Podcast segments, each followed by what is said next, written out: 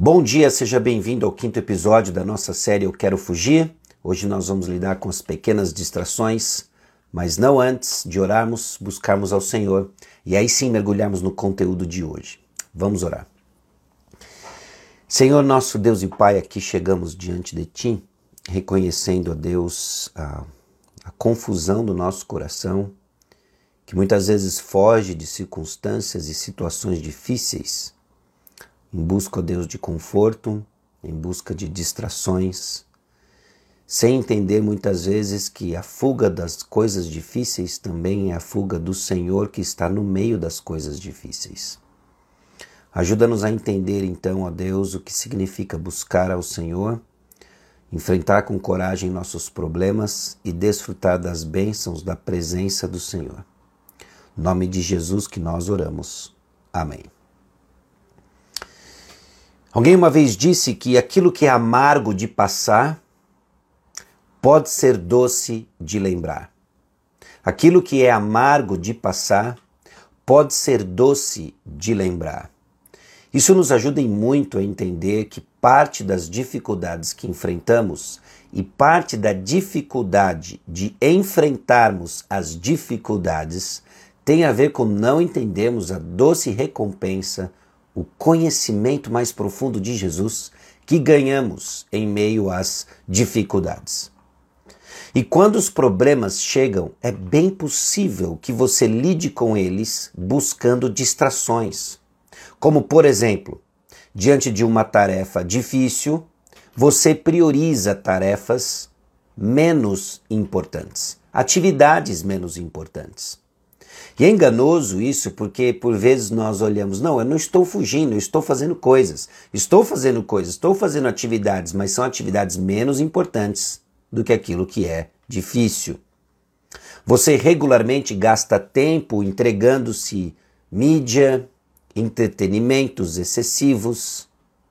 Sua lista de tarefas exibe uma série de projetos, tarefas incompletos ou nos momentos difíceis da vida, você enfrenta fazendo muitas outras coisas, como por exemplo, comida, bebida, compras, jogos, esportes, assistir televisão e assim por diante. Essas distrações, elas não são pecaminosas em si, pelo menos grande parte delas, mas elas têm o potencial de nos dar uma via de fuga dos problemas. Ao invés de lidarmos com as dificuldades e os problemas como o Senhor quer de nós, nós buscamos fuga. Então, fatos sobre o nosso coração, fatos sobre o nosso coração e a possibilidade de cultivarmos ídolos dentro do nosso coração e as distrações. João Calvino disse que o nosso coração é uma fábrica de ídolos. Ele estava certo. Nossa idolatria entra em cena quando nos voltamos para as várias distrações ao nosso redor e desacreditamos no poder de Deus e seus propósitos. As distrações não deixam de ser então a prática da nossa incredulidade dos bons propósitos de Deus no meio das dificuldades. Você enfrenta dificuldades, você se acovarda, você foge delas e dos seus propósitos, buscando refúgio nas suas distrações. Distrações então começam com uma falsa promessa ou crença. Por exemplo, minha distração é melhor do que enfrentar o problema com a ajuda do Senhor. Pare e pense nisso. A minha distração, a quem eu recorro, a quem eu encontro refúgio em meio às dificuldades, ela é melhor do que enfrentar os problemas com a ajuda do Senhor. Ninguém em sã consciência que professa Jesus Cristo como Senhor e Salvador, caminha com Jesus, vai dizer isso, mas nós vivemos isso. Quando as coisas estão difíceis, é fácil achar o Senhor, é fácil achar que o Senhor se esqueceu de nós e que estamos sozinhos. Mas isso não é verdade. As dificuldades vêm e nós começamos a ter a impressão que o Senhor se esqueceu de nós e precisamos então renovar os nossos pensamentos com as verdades do Senhor.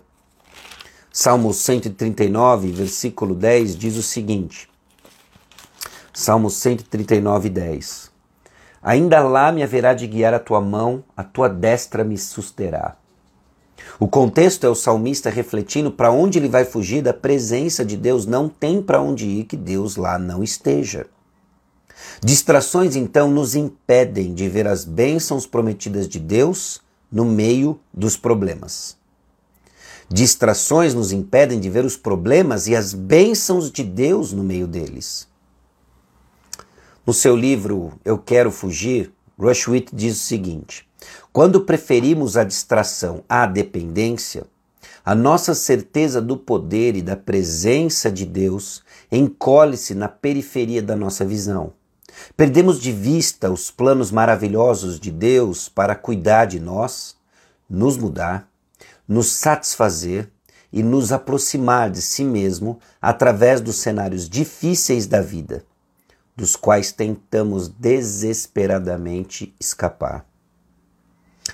É preciso fé para enxergar o que não vemos. Fé para enxergar o que não vemos no meio dos problemas. Não enxergamos a presença de Deus e para ver o Senhor é necessário fé. Quais são as caras das distrações?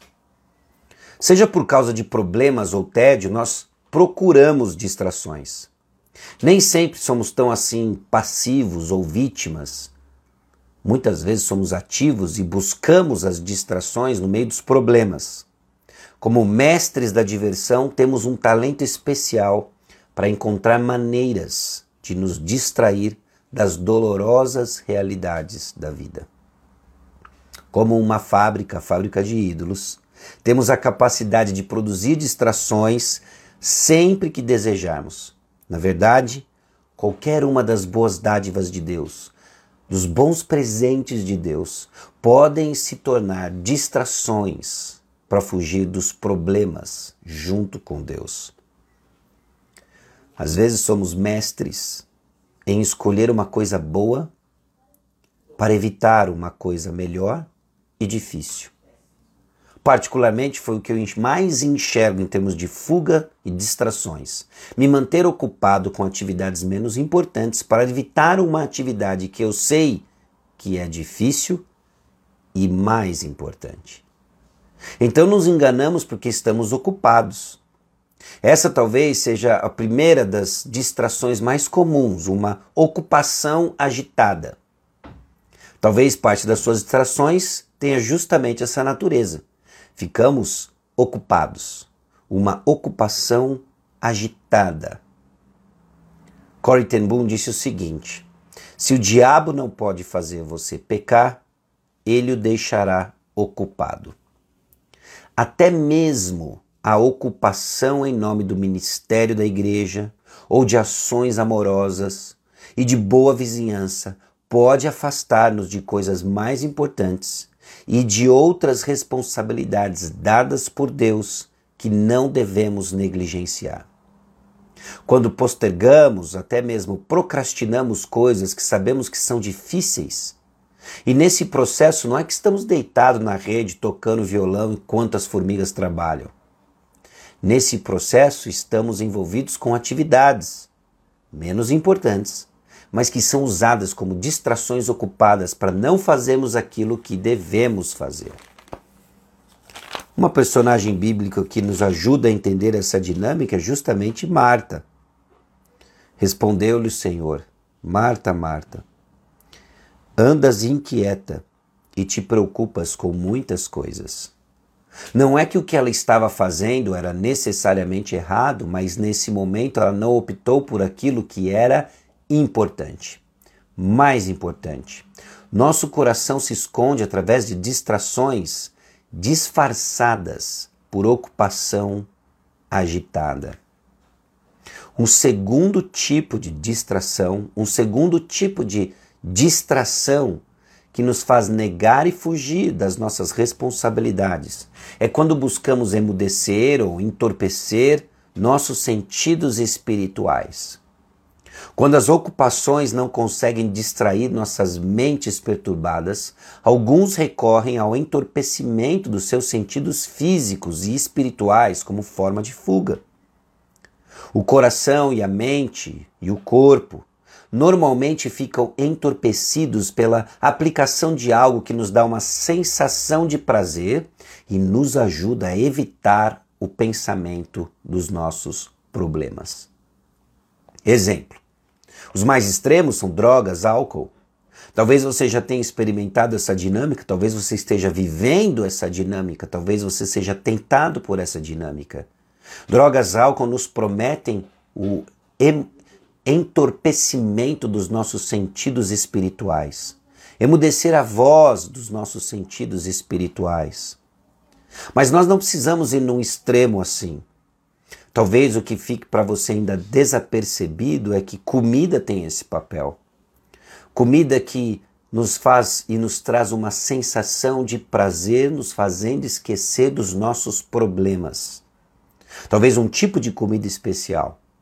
Ou ainda filmes, leituras, viagem, compras, rede social, jogos, qualquer coisa que nos ofereça uma história diferente da nossa história. Diferente da sua história, que lhe faz desligar, que lhe faz desligar da sua difícil vida e lhe convida a fantasiar uma vida que não é tua, mas é a que você sempre quis fuga. Emudecemos então nossos sentidos espirituais. Você caiu no fascínio disso? Você caiu no fascínio perturbador do entorpecimento? Você está buscando distração por meio de entretenimento ou outras substâncias em um esforço para colocar sua própria vida em segundo plano? Você está entorpecendo os sentimentos de provação e dificuldade, em vez de buscar alívio real por meio da perseverança que Jesus oferece? O caminho de Jesus supera todos os outros. E aqui, meus amigos, e aqui, meus irmãos, é necessário fé. Fé de que o caminho que Jesus nos propôs, ainda que seja repleto de dificuldades, é melhor do que o entorpecimento dos nossos sentidos espirituais. À medida que aprendemos mais a descansar em Sua graça suficiente, desfrutamos desse caminho melhor. Então procure maneiras de confiar no Senhor. Procure maneiras de confiar no Senhor em meio às dificuldades e não simplesmente se ocupar com atividades ou emudecer seus sentidos espirituais. Ore. Ore. Ore quando as distrações começam a chegar. Ore por foco espiritual. Peça ajuda para enxergar o que precisa de mudança enquanto a exposição à palavra continua. Ore de acordo com os salmos, ore guiado pelos salmos. Ore guiado pelas escrituras para que o Senhor revele onde está a esperança do seu coração. Creia Precisamos de uma visão renovada do que Deus está fazendo.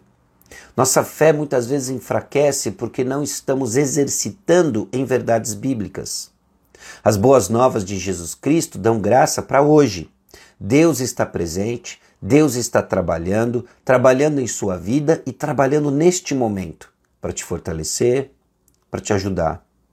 Mas nos problemas da vida, nós perdemos de vista o ministério de Jesus nós perdemos de vista o que Jesus está fazendo e buscamos os substitutos como uma distração para os problemas. Ao invés disso, Jesus nos chama a permanecer nele. Podemos descansar neste amor por nós, porque Ele é a videira e nós os ramos. Haja então com passos de coragem. Talvez seja necessário não só confissão, mas aliada à confissão, amputação radical. E com isso eu quero dizer aquilo que Jesus nos ensinou: que se teu olho direito te faz pecar, arranca e lança fora. Para alguns, seja a exclusão de uma rede social, eliminar toda e qualquer bebida alcoólica na sua casa, não andar com certas companhias, desligar a televisão, retirar todas essas coisas. Amputação radical. Então, perguntas para sua reflexão. De que forma você evitou as lutas da vida, concentrando sua atenção em distrações vazias ou mesmo nobres? Quais faces de distração aparecem com mais frequência na sua vida diária? Que desejos você vê levando você a escapar por meio da distração?